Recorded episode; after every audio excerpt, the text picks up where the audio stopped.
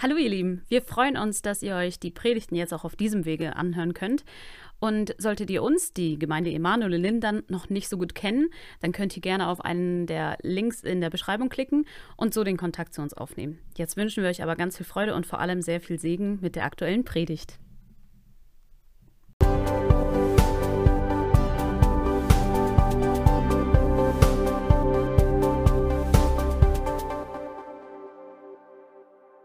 Einen wunderschönen Morgen, wenn Gott in dein Leben eingreift. Darum ging es in den Predigten in diesem ganzen Monat und Gott hat eingegriffen. Wer kann sagen, Gott hat in meinem Leben im letzten Monat eingegriffen? Sind doch einige. Wow. Wir hatten Abendmahl gefeiert, das war die letzte Aktion vor dem Urlaub von meiner Frau und mir. Und wir haben hier gestanden und wir haben miteinander äh, uns geöffnet und jeder durfte sagen, was ihm auf dem Herzen liegt. Und das hatte Folgen. Es hatte bei mir Folgen. Eine Person hat ja sich geoutet. Wir haben es gelesen, diejenigen, die äh, äh, Emanuel News bekommen, was das mit einem Menschen machen kann, wenn Gott in das Leben eingreift. Es erneuert uns, es gibt uns Kraft, es wiederherstellt, stellt uns wieder her. Und das ist die Gnade Gottes, für die äh, wir Gott hier danken. Ja, das Thema, wenn Gott eingreift. Titus 3, 3 bis 7, das ist Textpassage, äh, um die es geht. Und Paulus baut in dieser Textpassage einen totalen Kontrast auf. In der ersten Passage geht es darum, was wir als Menschen mitbringen. Und das ist alles andere als gut. Die Passage beginnt damit, denn auch wir waren einst Unverständige, ungehorsam, gingen in die Irre, dienten mannigfachen Lüsten und Ver Ver Vergnügungen, lebten in Bosheit, Neid, verhasst und einander hassend. Das ist das, was wir mitbringen. Und wie krass, wenn es danach heißt, dass Gott uns Freundlichkeit und Menschenliebe entgegenbringt, obwohl wir es gar nicht verdient haben. Und das ist die große Botschaft, um die es hier geht. Ohne Filter betrachtet, das war der erste Teil, das heißt, Gott erweist uns seine Freundlichkeit nicht, weil wir es verdient haben, nicht, weil wir so gut sind, sondern trotzdem, dass in uns vieles in unserem Leben vielleicht noch nicht stimmt, erweist Gott uns seine Gnade. Er schaut, er sieht alles und trotzdem ist er bei uns. Ohne Filter betrachtet. Das heißt, wir müssen den Mut haben, uns Gott zu stellen, ohne Dinge zu beschönigen und Dinge besser darzustellen, als sie Wirklichkeit sind. Nun, meine Frau und ich hatten ja ein bisschen Urlaub gemacht hier und das ist die Gelegenheit, Abstand zu nehmen vom Alltag und eine Gelegenheit, auch Gott neu zu begegnen. Das haben wir erlebt. Urlaub ist ein Ort, wo wir wirklich Gott begegnen können, wenn wir nicht von Gott Urlaub machen, wie wir es eben gehört haben. Und zwar am Anfang des Urlaubs begann ich festzustellen, schmerzlich festzustellen, dass ich einen Schutzmechanismus unbewusst aufgebaut habe, um etwas Unangenehmes in unserer Beziehung zu verdrängen. Mir fielen so wie Schuppen vor den Augen. Ich habe verstanden, Heinrich, das ist nicht gut das ist nicht gut, was du machst, ist nicht gut, wie es läuft. Und wir haben darüber gesprochen und wir haben entschieden, wir werden fasten. Wir haben einen Tag genommen, wo wir gesagt, wir wollen fasten, wir wollen Gott reinlassen in das, was bei uns hier passiert. Wir haben viel miteinander gesprochen, wir haben uns geöffnet und wir haben erlebt, wie Gott uns erneuert hat. Wie Gott in uns äh, hineingewirkt hat in seiner Gnade und wir durften den Urlaub in großer, tiefen Freude erleben mit vielen schönen Erfahrungen. Ohne Filter betrachtet bedeutet, wir sollen keine Kompromisse mit der Bosheit machen. So hatten wir das von Pastor Samuel in der ersten Predigt gehört. Ähm, Gott will uns begegnen, aber wir müssen ehrlich sein. Ohne Filter betrachtet, Gott sieht, wie wir sind und trotzdem liebt er uns, hat uns begnadigt, beschenkt und beerbt. Das waren die Themen, in denen wir uns so bewegt haben während dieser Predigtserie. In meiner zweiten Predigt, in der zweiten Predigt im Rahmen dieser Serie hatte ich äh, gesprochen darüber, dass wir von Gott geliebt sind. Und da ist das Wort Freundlichkeit und Menschenliebe genannt von Gott. Gott ist voller Freundlichkeit und Menschenliebe. Gott meint es wirklich total gut mit dir. Aber weil er so dich liebt, lässt er dich nicht einfach auflaufen. Er verschweigt nicht, dass manches in deinem Leben nicht in Ordnung ist. Er will es offenlegen. Wir Menschen bewegen uns wie auf einem Schiff, das, dessen Schicksal besiegelt ist. Es wird untergehen. Und es ist fahrlässig für die Mannschaft, die das weiß, den Gästen, den Fahrgästen zu sagen, ist alles in Ordnung, wird schon gut. Und deswegen rüttelt Gott uns auf, er heißt Rettergott hier in dieser Stelle, um uns bewusst zu machen, dass wir Rettung brauchen. Seine Liebe zeigt sich darin, dass er uns rettet. Das dritte Thema, dennoch begnadigt. Anita hatte über dieses Thema gepredigt. Gott begnadigt uns, ohne dass wir es verdient haben. Beeindruckend fand ich dieses Bild, als sie dann die junge Familie nach vorne geholt hat hier auf die Bühne und zwei Kinder, das eine Kind, das hilft zu Hause. Und Mama liebt das Kind, schätzt das Kind, aber dann ist das Baby. Es hat noch nichts getan, vielleicht nur gelächelt, aber es hat komplett die Aufmerksamkeit und die Liebe der Eltern. Und so ist es mit uns und Gott. Gott liebt dich von Anfang an, bevor du geworden bist, als du noch klein warst und egal welchen Mist du gebaut hast, er bleibt dabei, er liebt dich. Nicht, weil du gut bist, sondern weil du da bist, weil er dich geschaffen hat. Und Gott will, weil er dich liebt, dass du fähig bist, mit ihm Gemeinschaft zu haben. Er möchte dich komplett reinigen. Und da ging es um dieses Wasserbad der Wiedergeburt. Gott will dich reinigen und ich fand total beeindruckend dieses Beispiel mit diesen Flecken. Wie Anita gekämpft hat gegen die Flecken in den verschiedenen Kleidungsstücken mit verschiedenen Präparaten, hat nicht gewirkt, bis sie den Tipp bekommen hat, leg doch die Kleidungsstücke in die Sonne. Und die Sonne erledigt das. Wow, was sind wir manchmal bemüht, uns zu verändern, besser zu werden, unsere Flecken irgendwie wegzutun und es funktioniert nicht. Lassen wir doch bitte Gott ran. Wenn er hinaufschaut, wenn er dich reinigt durch das Blut seines Sohnes Jesus Christus, dann ist der Flecken weg. Wenn unser Kleid blutrot ist, heißt das bei den Propheten, es wird schneeweiß werden. Und das ist das, was wir unter Gottes Erfahrung bezeichnen. Total beeindruckend fand ich das Thema, der noch beschenkt. Und da stand Uli vorne letzten Sonntag hier. In einer total beeindruckenden Weise, schonungslos hat er geöffnet, was in seinem Leben kaputt gegangen ist, wo, es gescheitert, wo er gescheitert ist und wie Gottes Liebe und Barmherzigkeit ihn und seine Frau komplett erneuert hat. Wow, Gott lebt. Gott ist da. Und darum geht es. Und heute in dieser Predigt, man kann sich fragen, geht denn noch mehr? Begnadigt, geliebt, beschenkt. Geht das noch mehr? Ja, beerbt. Und das ist das Thema, um das es heute geht. Der Text, auf den ich mich beziehe, steht in Titus 3, Vers 7 mit einem Satz, damit wir durch seine Gnade gerechtfertigt, der Hoffnung gemäß Erben des ewigen Leben würden. Erben des ewigen Leben würden. Ich habe drei Fragen, mit denen ich diesen Text aufschlüsseln möchte. Die erste Frage heißt, was heißt erben? Grundlegende Frage. Die zweite Frage, was bedeutet gerechtfertigt durch Gnade?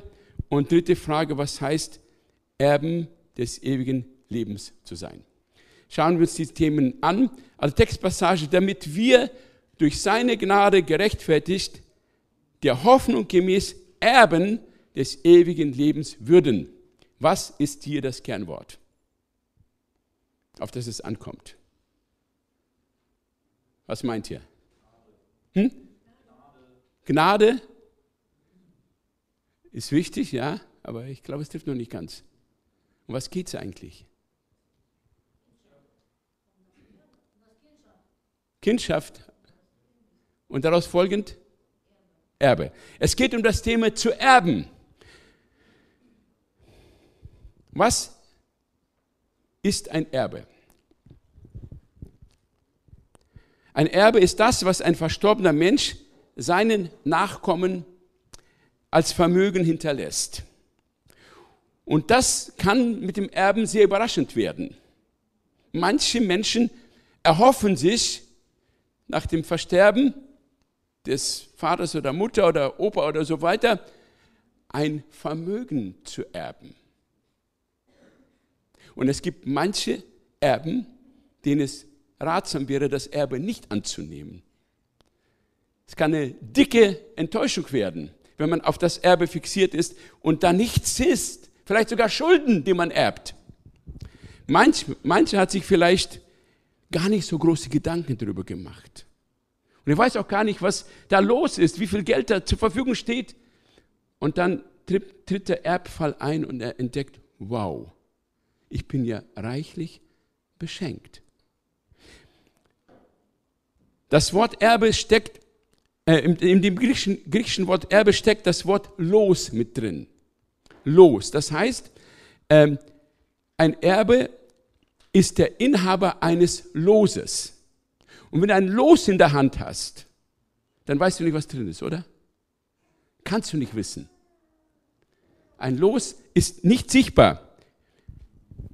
Die griechische Methode zu losen äh, war die ähnlich wie beim Lotto. Im Fernsehen sieht die Kugel, die sich da so dreht und dann irgendwie eine rausfällt und dann ist das, das, das Los. Sie haben das ähnlich gemacht und zwar, wenn gelost wurde, wurden alle Lose unterschiedlich gemacht und die kamen in eine Schale hinein und derjenige, der das Los geworfen hat, der hat sich abgedreht mit verschlossenen Augen und schüttelte. Und der Teil, der zuerst rausgefallen ist, das war das Los. Und man betrachtete das Los immer als eine göttliche Entscheidung. Das heißt, es war Gott gegeben, was das Los hergegeben hat.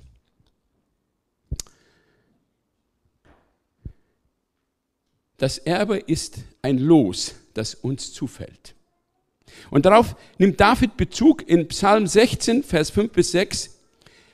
Der Herr ist mein Gut und mein Teil. Du hältst mein Los in deinen Händen. Das Los ist mir gefallen auf liebliches Land. Mir ist ein schönes Erbe geworden. David betrachtete sein Erfolg, sein Reichtum, alles, was er am Ende seines Lebens hatte, als ein Los, als ein Gnadengeschenk, als ein Erbe von Gott. Und dieser Mann, der hatte was. Er war ein Held, er wurde gefeiert.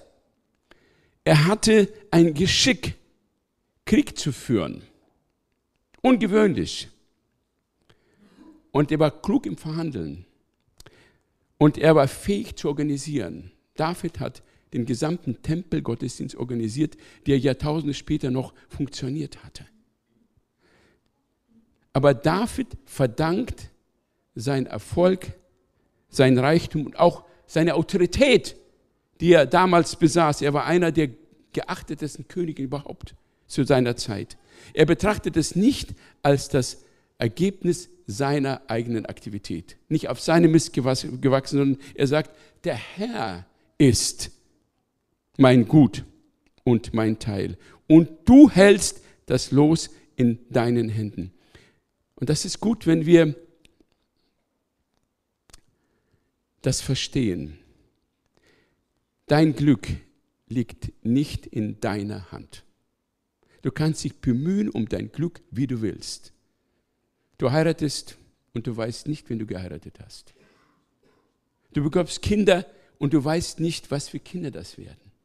Es liegt wirklich in, nicht in unserer Hand. Das Los ist ein Geschenk Gottes und wir können wirklich von Gott beschenkt werden. Und ich glaube, ich glaube, dass Gott mir ein gutes Los gegeben hat.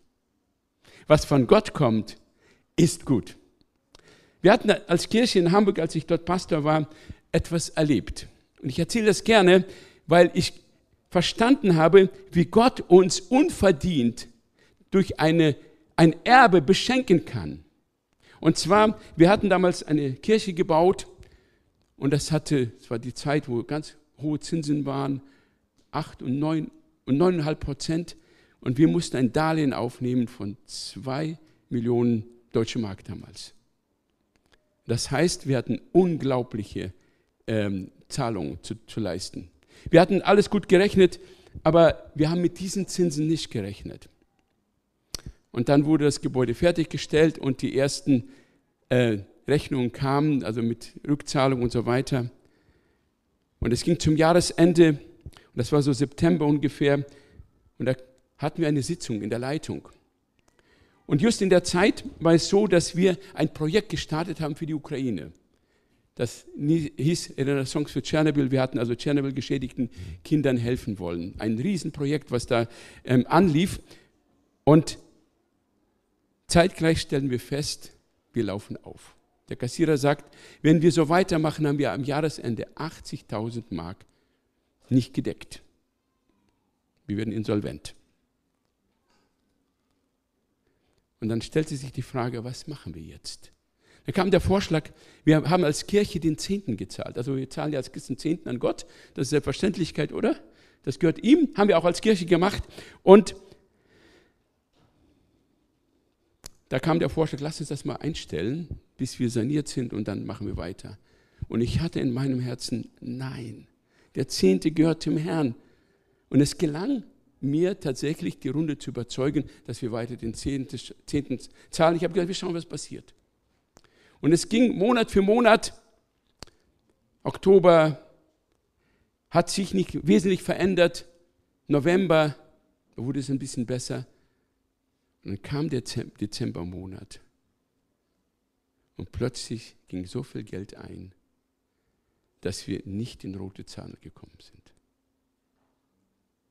Wow, das war ein Geschenk, oder? Eine Gnade von Gott. Aber es kam noch ein Bonus. Und zwar, wir sind als Gemeinde plötzlich Erben gewonnen. Im Januar, Ende Januar ungefähr, glaube ich, kriege ich einen Brief, da steht Otremka Stiftung. Und ich denke, was ist das denn? Wieso bekomme ich einen Brief von der Otremka Stiftung? Keine Ahnung.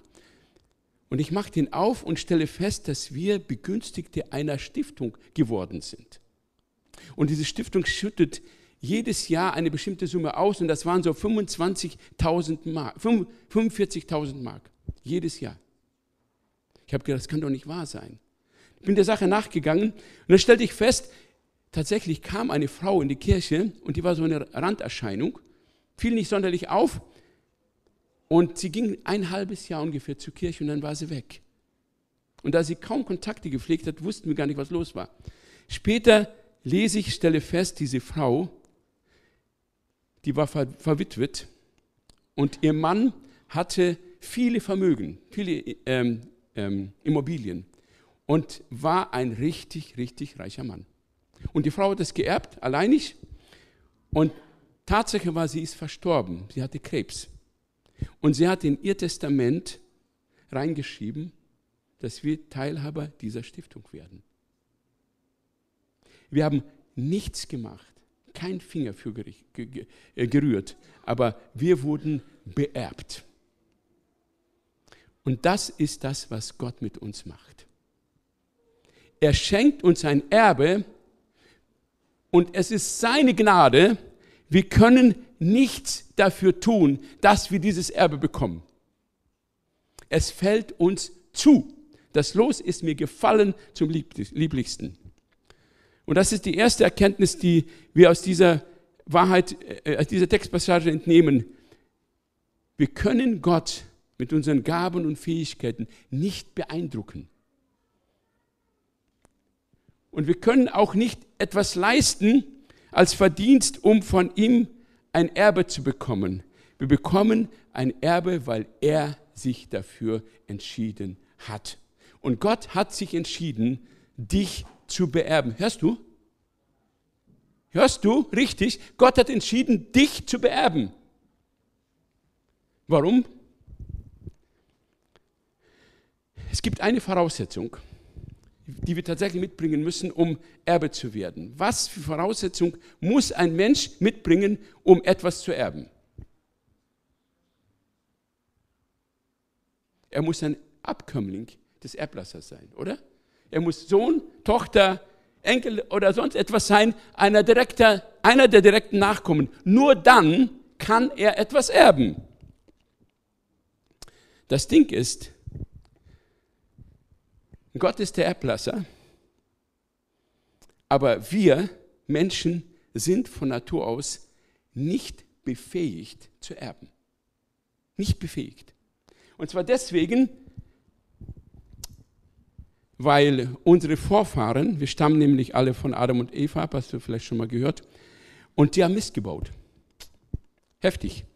Ähm, Gott hat gesagt zu Adam, wenn du von diesem Baum isst, dann wirst du sterben.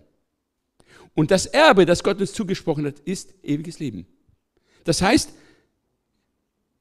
wir haben das Erbe verwirkt. Wir sind sozusagen wie Sklaven, die kein Recht auf Erbe haben.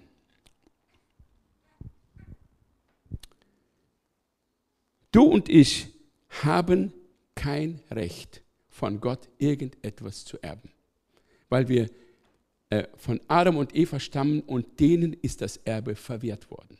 Demzufolge dir und mir auch. Und jetzt kommt der, Stamm, der spannende Punkt.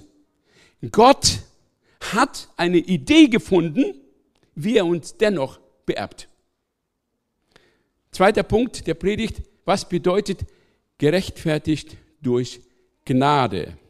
Damit wir durch seine Gnade gerechtfertigt, der Hoffnung gemäß Erben des ewigen Lebens werden. Du kannst aus Gnaden Erbe werden, obwohl du kein Erbe sein kannst. Das ist die Botschaft hier. Nochmal, Gott sagte zu Adam, wenn du die Früchte von diesem Baum isst, musst du auf jeden Fall sterben. Und das Erbe, von dem hier die Rede ist, das Erbe bedeutet ewiges Leben. Gott hat gesagt, wer sündigt, muss sterben. Er kann nicht erben. Gott ist gerecht und er kann sein Wort nicht brechen.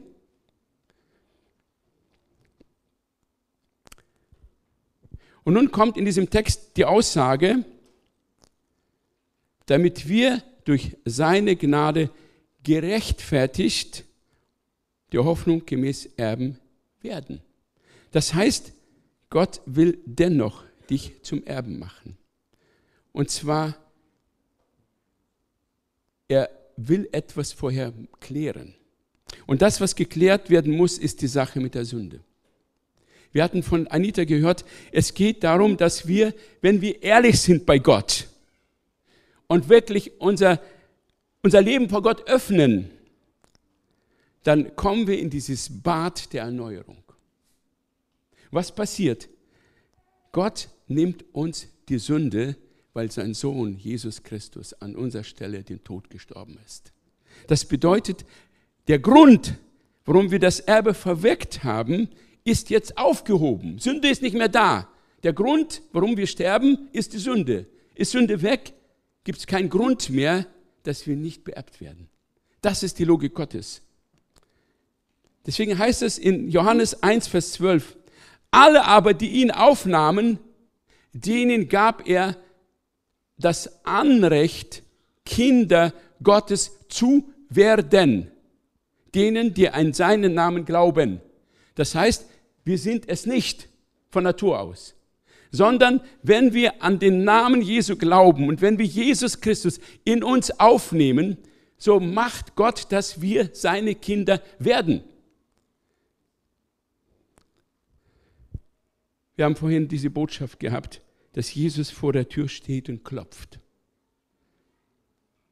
Und vielleicht bist du einer heute Morgen hier, bei dem Jesus klopft.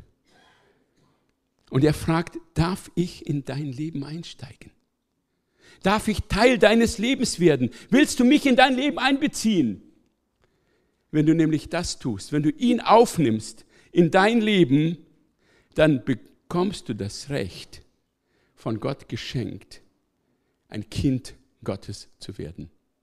Das ist so, wie ein Kind adoptiert wird. Gott will dich adoptieren und sagen, ab heute bist du meine Tochter, ab heute bist du mein Sohn, ab heute darfst du dich Erbe nennen. Das ist die große Botschaft hier. Und die Frage ist, bist du bereit, Jesus Christus dein Leben zu öffnen?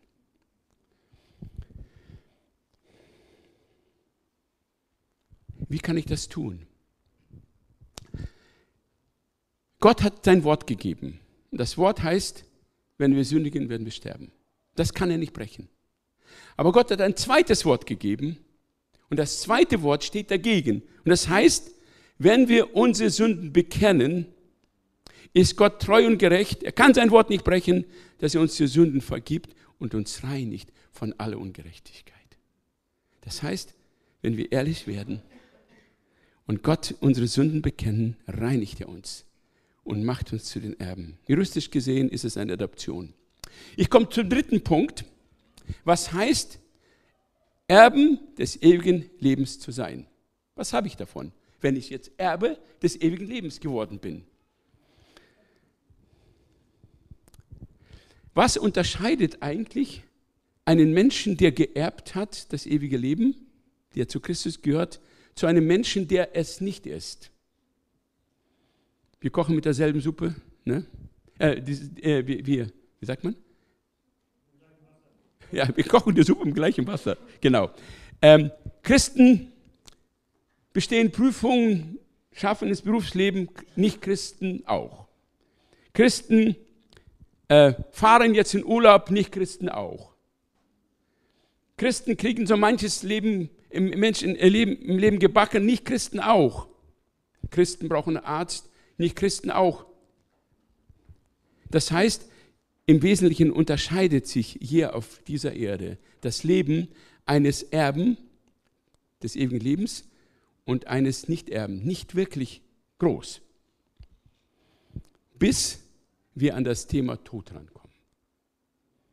Und plötzlich wird es anders. Meine Frau hatte die Woche einen Termin ähm, bei einem Arzt in Lohne und sagte, fahr doch mit, wir können vielleicht mal zusammen was in Lohne machen. Und so sind wir in Lohne, sie ist beim Arzt und sagt, sagt meine Frau, lies doch mal irgendwas, geh mal an einen guten Platz und so. Und ich bin da losgegangen oder mit dem Auto losgefahren und sehe eine Friedhofsmauer und ich suchte nach einer Bank. Ich habe keine Mühe, auf dem Friedhof zu sein. Ich finde es total guter Ort, kann ich total entspannen. Und ich sehe da äh, eine schöne Bank, das war so ein bisschen gerade äh, schöne, wohlige Sonne und ich setze mich auf diese Bank und beginne zu lesen.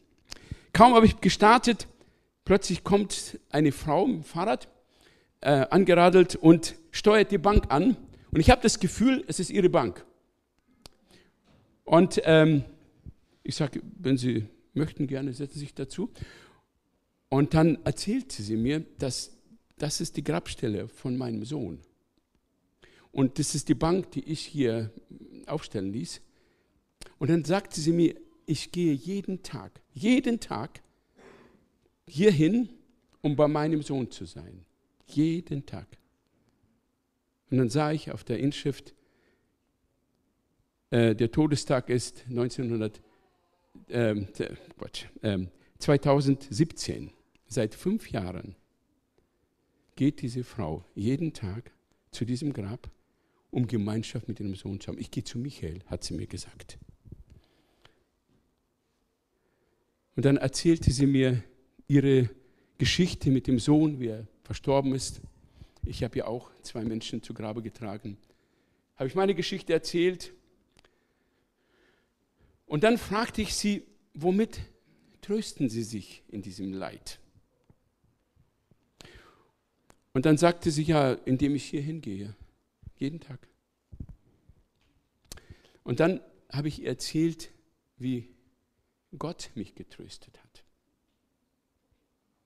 Wie ich die Gnade geschenkt bekomme, mit dem, was passiert ist, versöhnt zu sein. Mit Gott, mit mir selbst. Ich bin wirklich versöhnt damit. Das ist Gnade. Und dann fragte ich sie, ob sie an Gott glaubt. Kam eine ganz klare Antwort, nein. Er hat mir meinen einzigen Sohn genommen. Ich kann an ihn nicht glauben. Ich war so wütend. Seit der Zeit habe ich nichts mehr mit Gott. Dann sagte ich zu ihr, wissen Sie was, wir können nicht wirklich von Gott weglaufen. Dann sagte sie, das stimmt, manchmal bete ich auch heimlich. Und das gab mir die Gelegenheit, dieser Frau das Evangelium zu erzählen. Ich habe erzählt, wie Jesus rettet und ich habe am Ende mit ihr beten dürfen. Und die Stunde war so schnell rum, war gerade im Auto, klingelt das Telefon, meine Frau sagt, ich bin schon durch. Und ich saß im Auto und ich fühlte so, wie Jesus das Gespräch mit dieser Frau am Jakobsbrunnen hatte. Es war eine gottgemachte Zeit.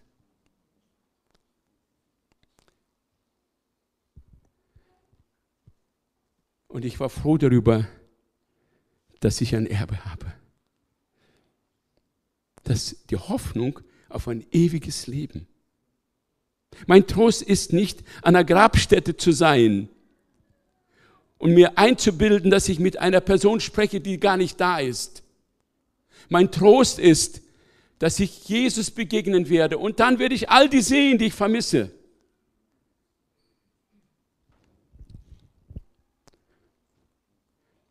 Wir haben eine Hoffnung,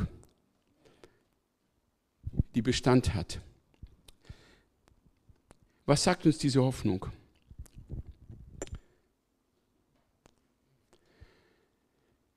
Wir sind als Erbe Kinder Gottes, heißt das. Also wir sind Kinder Gottes und wir sind wie Kinder. Wenn ein Kind erbt, dann weiß das Kind nicht, was es erbt, oder? Es hat keinen Begriff. Stell dir mal vor, ein fünfjähriges Kind erbt 500.000 Euro. Das Kind versteht nicht, was das ist. Aber ist es deswegen kein Erbe? Doch. Unabhängig davon, ob wir es verstehen, fassen, begreifen können oder nicht, wir sind de facto Erben. Und Johannes beschreibt dieses Erbe im 1. Johannesbrief 3, Vers 2. Geliebte, wir sind jetzt noch Kinder Gottes. Und noch ist nicht offenbar geworden, was wir sein werden, wenn wir dann das Erbe antreten. Was dann kommt, wissen wir noch nicht. Wir wissen aber, dass wir ihm gleichgestaltet sein werden, wenn er offenbar werden wird, denn wir werden ihn sehen, wie er ist. Zwei Informationen über das Erbe gibt hier Johannes. Das eine ist, wir werden ihm gleichgestaltet sein. Gott gleichgestaltet. Nichts Böses, nichts Dunkles, nur Licht und Wahrheit enge Gemeinschaft. Wir werden ihn sehen, von Auge zu Auge. Keiner von uns war im Paradies. Von, der, von daher haben wir keine Ahnung, was wir vermissen, oder? Weil wir es nicht wissen. Aber diesen Paradies, dieses Paradies hat es tatsächlich gegeben. Und da war Adam und Eva und da war Gott. Und sie haben miteinander gesprochen. Sie hatten Gemeinschaft. Es war nichts Dunkles. Und Adam hatte den Auftrag bekommen, die Erde zu verwalten, sein Erbe zu verwalten. Er war der erste Biologe. Der hat allen Lebewesen einen Namen gegeben. Das war eine Arbeit, oder? Das war ein Vergnügen. Er hat sich gefreut darüber. Und es herrschte komplette Harmonie zwischen Mensch und Mensch, Mensch und Gott und Mensch und Natur. Das war das Erbe. Wir haben keine Ahnung davon, weil wir es nie erlebt haben. Aber das ist das, was uns zusteht. In dem Buch der Offenbarung wird ein bisschen von diesem Erbe auch erzählt. Das heißt, es wird ein Ort sein, wo jede Träne abgewischt sein wird. Und dort, weiß ich, wird meine letzte Träne abgewischt. Es wird kein Trauer, kein Schmerz und kein Geschrei mehr geben, heißt es. Es wird ein Ort sein, an dem es keinen Mangel gibt. Denn es gibt diese Quelle des lebendigen Wassers. Jeder Mangel ist gestillt. Jeder Hunger und Durst ist gestillt. Und Gott zeltet, heißt das, unter den Menschen. Gott ist mitten unter uns. Und wir haben eins zu eins Gemeinschaft mit ihm. Und wisst ihr, das ist ein Grund. dieses Erbe nicht zu verpassen. Ich möchte auf das Gespräch mit dieser Frau da am Friedhof noch zurückkommen. Als ich wieder im Auto saß, habe ich mich aus zweierlei Gründe gefreut. Das erste ist, dass ich diesen Kairos-Moment Gottes erleben durfte. Und das zweite ist, ich habe einen Trost. Ich muss nicht zum Grab, um dort irgendwas Vermeintliches zu schöpfen, was gar nicht da ist. Ich muss mir nicht etwas einreden, sondern ich habe eine lebendige Hoffnung. Und diese Hoffnung trägt mich jetzt. Es gibt mir jetzt Power. Ich weiß, nicht Corona, nicht Putin und der Krieg, nicht die Energieknappheit und manche befürchten den drohenden Hunger sogar, nicht Krankheit und nicht einmal Christenverfolgung mein Los bestimmt, sondern das Los meines Lebens, mein Schicksal in dieser Welt wird einzig und alleine von Gott bestimmt. Amen. Gott bestimmt jeden Tag meines Lebens. Und wisst ihr, wenn ich vorzeitig sterben sollte, kein Problem, ich habe mehr von der Ewigkeit. Oder? Uns, die wir zu Christus gehören, muss nichts mehr erschrecken. Und das ist jetzt schon der Gewinn dessen, dass ich ein Erbe geworden bin. Ich möchte zusammenfassen. Die Textpassage lautet, damit wir durch seine Gnade gerechtfertigt, der Hoffnung gemäß Erben des ewigen Lebens würden. Erster Punkt war, was heißt Erben? Erben ist so etwas wie ein Los bekommen. Und wir haben keinen Einfluss darauf, ob wir erben und was wir erben. Das liegt alleine in der Hand des Erblassers. Und die Voraussetzung, um zu erben, ist, dass ich ein Nachkommling dessen bin, der der Erblasser ist. Sohn, Tochter, Kind, äh, Enkelkind oder so weiter. Und die dritte Erkenntnis ist, wir haben unser Erbe als Menschen bei Gott komplett verspielt. Kein Anspruch darauf. Der zweite Punkt, was bedeutet gerechtfertigt durch Gnade? Gott ist ein gerechter Gott und er kann sein Wort nicht brechen. Und er hat gesagt, wer sündigt, muss sterben. Und das bedeutet kein Erbe des ewigen Lebens. Aber Gott hat sich etwas einfallen lassen, um uns aus diesem Dilemma rauszuholen. Er lässt seinen Sohn sterben und gibt uns ein zweites Wort. Und das zweite Wort heißt, wenn wir Sünden bekennen, ist er treu und gerecht dass er uns die Sünden vergibt und uns reinigt von aller Ungerechtigkeit. Ist die Sünde als Grund, warum wir das Erbe verloren haben, nicht mehr da ist, gereinigt, dann haben wir Anspruch, neu bekommen, Erbe zu werden. Gott ist bereit, uns zu adaptieren. Und so werden wir Kinder Gottes, obwohl wir es von Anfang nicht da gew nicht gewesen sind. Und dieses Erbe, Was heißt es? Erbe des ewigen Lebens zu sein. Es bedeutet, oberflächlich gesehen unterscheidet mein Leben sich von dem eines Lebens, der nicht ein Erbe ist, nicht wirklich. Ich koche mit demselben Wasser. Ich habe dieselben Mühen, durchlebe dieselben Nöte, Ängste und, und alles das. Aber ich habe einen Trost. Der Tod kann mich nicht erschrecken. Ich kann das Erbe nicht ganz verstehen, wie Kinder es nicht verstehen. Aber die Bibel gibt mir Einblick, ein bisschen in das, was dieses Erbe bedeutet. Und das, was ich von der Bibel verstehe, ist Grund genug zu sagen, wow, klasse. Ich möchte ins Paradies. Ich möchte mit Gott Gemeinschaft haben. Ich möchte, dass meine Tränen äh, abgewischt werden. Ich möchte an den Ort der Sicherheit und Geborgenheit. Und das gibt mir Kraft für den Alltag. Ich möchte beenden mit einer Frage. Ich habe sie schon bereits in der Predigt gestellt. Ich möchte sie wiederholen. Und die Frage lautet, weißt du sicher, ob du Gottes Kind bist? Denn das entscheidet nämlich, ob du ein Erbe bist oder nicht. Wie wirst du Gottes Kind? Denen, die ihn aufnahmen, gab er das Recht, Gottes Kind zu werden, der an seinen Namen glauben. Vielleicht hörst du diese Botschaft zum ersten Mal. Vielleicht hast du auch nicht alles verstanden, was ich hier gesagt habe. Wir reden ja als Pastoren immer so eine Sprache der Bibel. Die kann vielleicht nicht immer jeder verstehen. Aber eine Frage kannst du für dich jetzt klären vielleicht. Die Frage ist, bist du bereit, dein Herz für Jesus zu öffnen und zu sagen, Jesus, komm, nimm Einfluss auf mein Leben. Greif in mein Leben ein. Ich bin bereit, mich dir zu öffnen. Und er klopft. Und wer ihn auftut, zu dem, zu dem wird er kommen und das Mahl mit ihm feiern. Bist du einer, der dieses Klopfen gerade jetzt hört und er sagt, ja, ich will, dann erhebe deine Hand, sag, ich bin einer.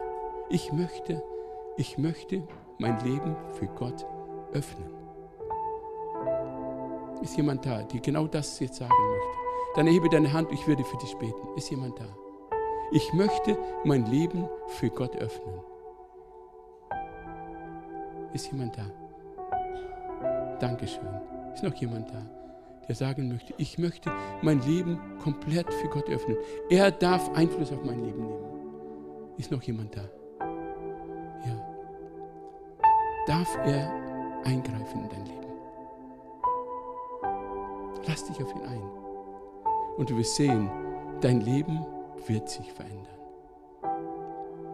Vater, ich danke dir für jeden Einzelnen, der den Mut hatte, jetzt das mit einem Handzeichen zu bekunden, dass er dich reinlässt.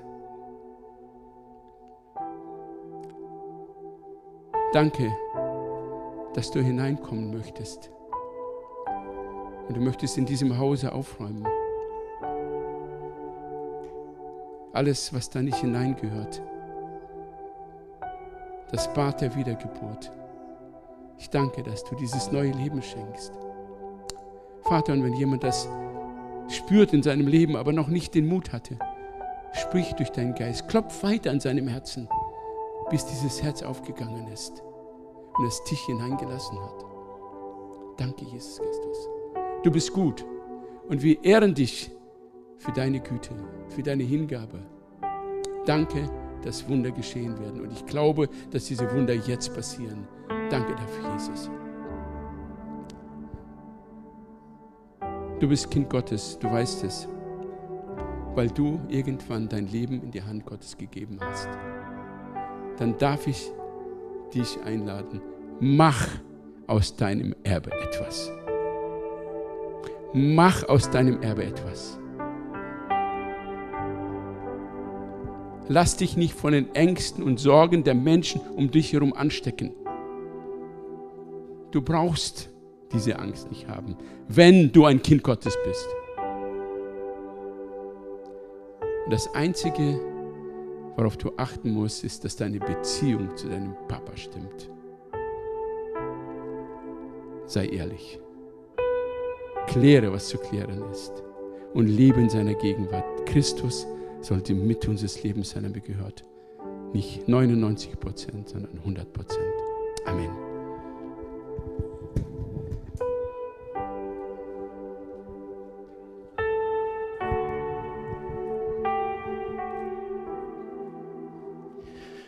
Ja, danke Heinrich. Wunderbare Predigt, wunderbare Worte. Und äh, ja, Gott möchte in dein Leben eingreifen. Und heute ganz besonders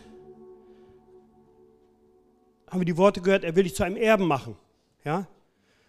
Ich glaube, wenn jetzt vorher jemand gewusst hätte in der Kirche dort, dass die Frau so reich wäre, garantiert hätten sie gesagt, hey, wollen wir einen Kaffee trinken oder so oder so, hätte man gesagt, oh, ich will gerne Erbe sein. Die hat eine Menge Kohle. Aber wie viel wichtig ist Geld letztendlich? Wie wichtig ist es? Es ist doch besser, Gott macht dich zu seinem Erben für sein Himmelreich, anstatt für Geld auf dieser Erde. Und äh, wenn manche wirklich glauben, boah, guck mal, der wird 50, 60, 70, 80, 90, der wird fast 100 Jahre und hat sein Leben lang ungesund und ohne Gott gelebt. Und ich höre immer wieder Christen, die dann sagen, warum? Warum stirbt ein Christ mit 50, 52, 53, 54, 40. Und der Ungläubige, der darf so lange leben. Aber wisst ihr was?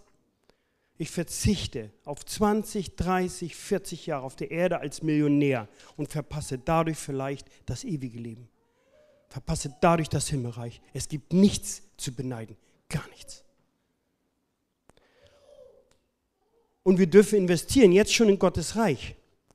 Nicht nur, dass wir uns dem Vater öffnen, sondern wir dürfen mithelfen, aktiv Gemeinde zu bauen, an seinem Reich zu bauen. Wir werden jetzt das, die Kollekte sammeln und äh, jeder kann dort etwas hineintun, damit es wirklich um sein Werk hier weiterzutragen, damit es dafür auch nutzt. Ich denke, wir stehen dazu auf. Die Band wird sein Lied dazu spielen. Und ja, seid gesegnet dabei.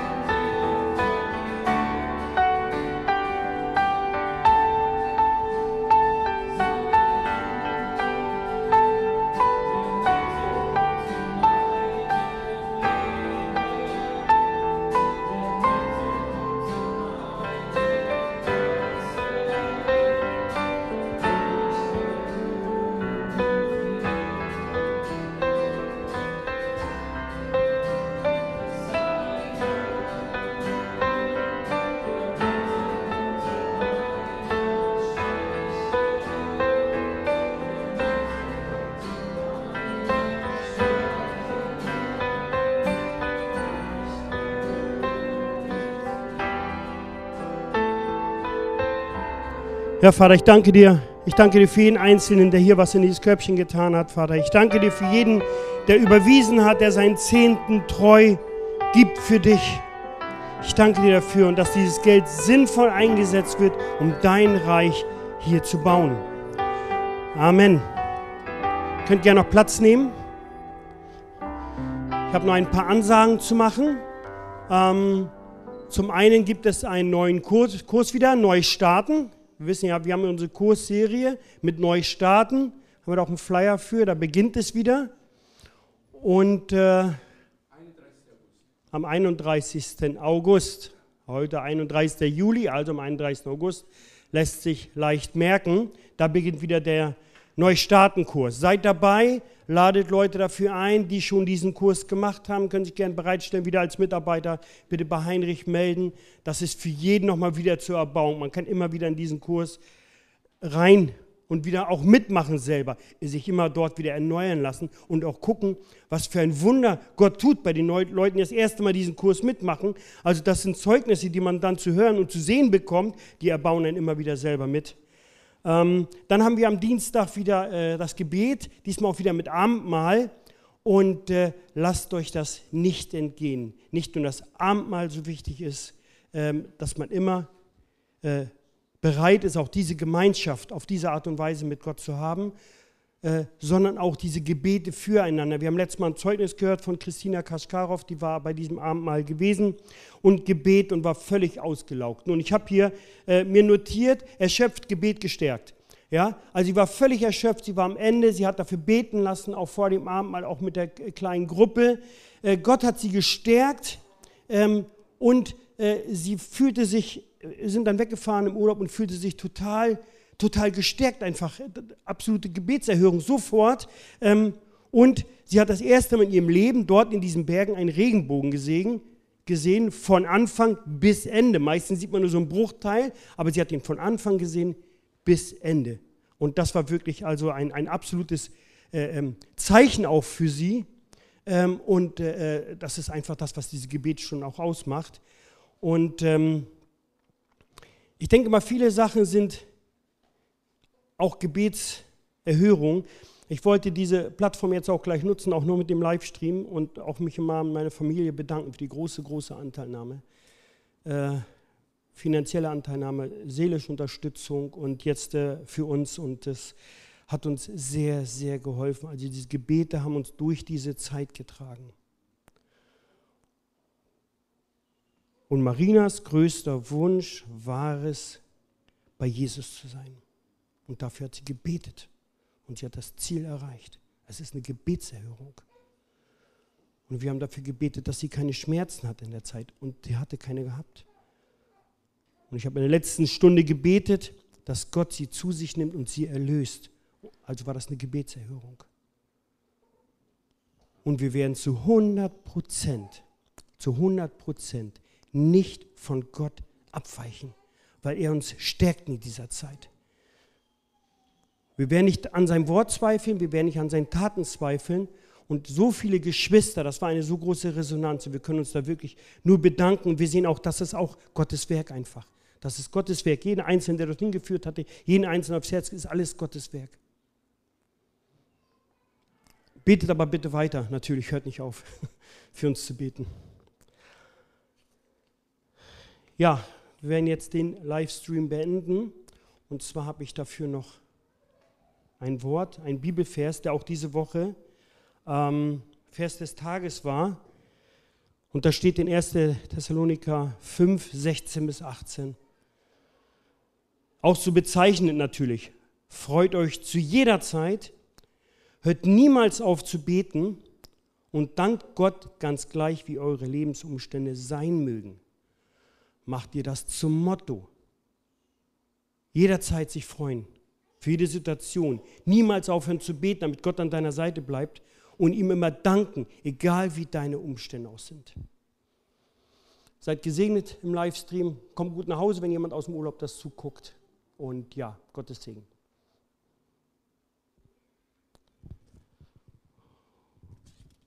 So, wir haben jetzt den Livestream beendet. Warum? Wir haben heute noch ein besonderes Ereignis auch. Deswegen, wir haben noch eine Kindersegnung. Und äh, aus Datenschutzgründen passiert das eben halt ohne den Livestream. Und ich möchte dafür an Heinrich übergeben.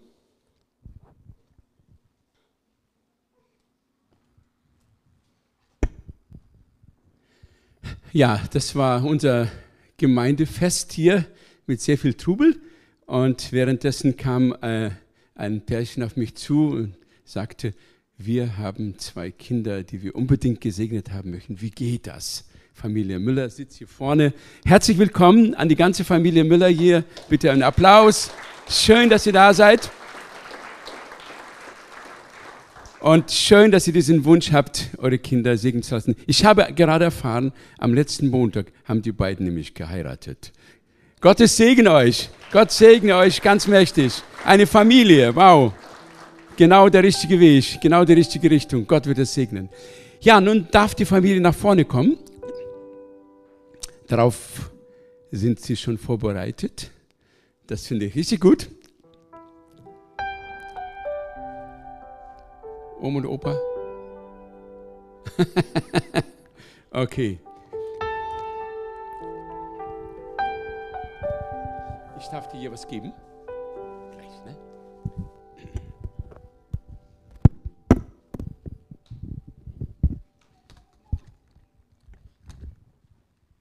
Also mit den Namen habe ich so ein bisschen Schwierigkeit, weil es so ganz neue Namen für mich sind. Das ist die Emilia, das habe ich noch gut geschnallt. Äh, und die äh, Eri, Elaine, Elaine, also ganz neuer Name. Elaine, schön, dass du da bist. Ja? Und Elaine ist ja ganz gespannt. Wir machen mal gleich was zusammen. Und zwar, du hast einen, einen Regenschirm in der Hand. Ne? Warum braucht man einen Regenschirm?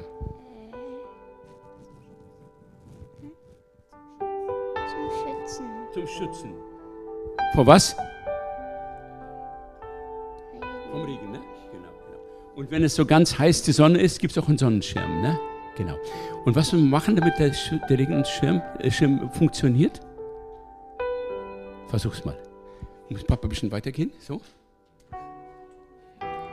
Oh, klasse, hast du gut gemacht. Du musst ihn ausspannen, nicht?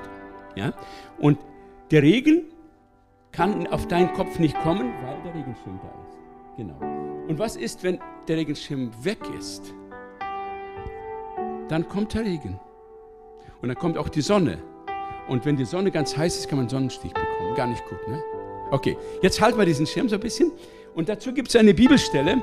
Und zwar steht, wer unter den Schirm des Höchsten, das ist Gott, sitzt, der bleibt unter dem Schatten des Allmächtigen. Das heißt, wenn wir jetzt für euch beten, dann beten wir um den Segen Gottes.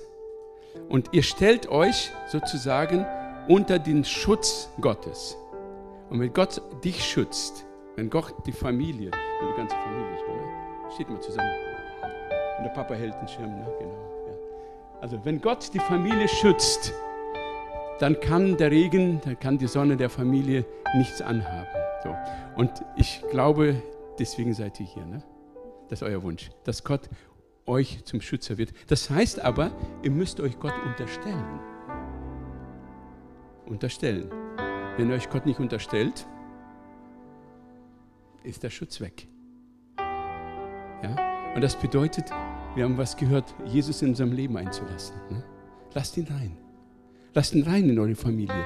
Und Gott wird euch schützen. Okay, jetzt darf der Papa den Schirm nochmal weiterhalten. Okay, gut. Ja. Jesus Christus hatte ähm, der, den Kindern Aufmerksamkeit geschenkt. Weißt du, als Jesus auf der Erde war, kennst du Jesus? Ja? Also Jesus war auf der Erde und er hatte vielen Menschen gepredigt, wie ich heute gemacht habe. Und irgendwann kamen die Mamas mit vielen, viele Mamas mit den Kindern und wollten, dass Jesus die Kinder berührt. Und die Jünger haben gesagt, nein, nein. Der Jesus hat so Wichtiges zu tun. Ach, die Frauen, die Kinder, die sollen irgendwie wegbleiben. Und Jesus guckte ganz streng und sagte, nein, ich möchte, dass die Kinder zu mir kommen. Und das heißt, er hat sie geherzt, umarmte sie und er segnete sie. Und genauso wollen wir es machen, okay? Dann beten wir erstmal für dich.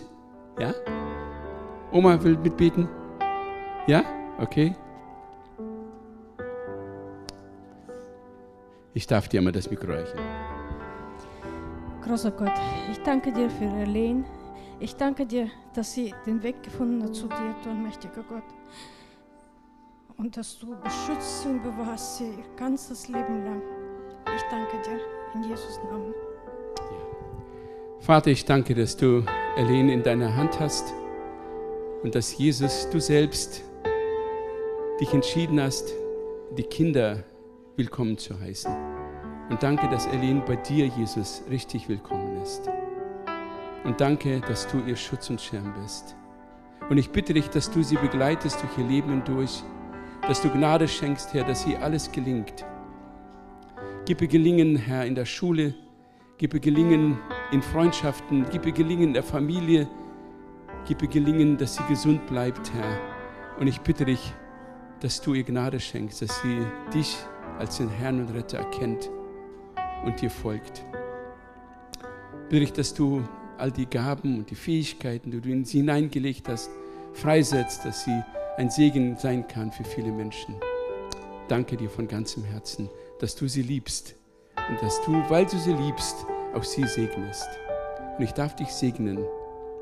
Der Herr segne dich, Aline, und behüte dich. Der Herr lasse sein Angesicht leuchten über dir und sei dir gnädig. Der Herr erhebe sein Angesicht auf dich und schenke dir Frieden. Amen. Amen. Okay. Darfst, kannst du mir halten? Jetzt darf ich mal die kleine e äh, Emily? Emilia, Emilia äh, segnen. Ja, genau. Das ist die kleine Emilia. Genau. Du bist hier, weil dein Papa und Mama wollten, dass du gesegnet bist. Und das wirst du jetzt. Ja? Das wird schön. Wow. Vater im Himmel, ich danke dir für Emilia, dass du ihr das Leben geschenkt hast. Danke, dass dieses Leben gewollt ist. Und bevor sie entstanden ist, hast du schon in dein Buch ihr ganzes Leben aufgeschrieben. Jeden Tag, der werden sollte. So steht es in deinem Wort. Und wir wissen, dass deine Gedanken, gute Gedanken über jedes Leben sind. Herr, und so bitten wir dich, dass du deinen Engel befiehlst, sie zu beschützen und bewahren auf allen ihren Wegen. Schütze sie vor Krankheit und Not. Bewahre sie, Jesus Christus, dass ihr Herz geschützt bleibt, dass sie nicht Dunkles in ihrem Herzen aufnehmen muss. Und lass sie dich, den Heiland, erkennen. Lass sie ein Segen werden für viele Menschen, Herr.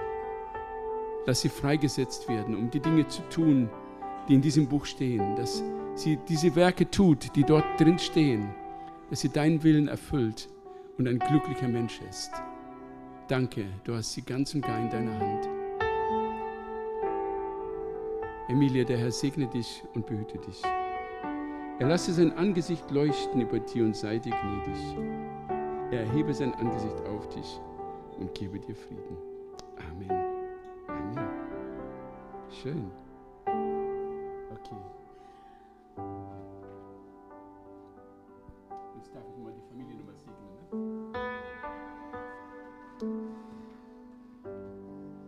Himmlischer Vater, ich danke dir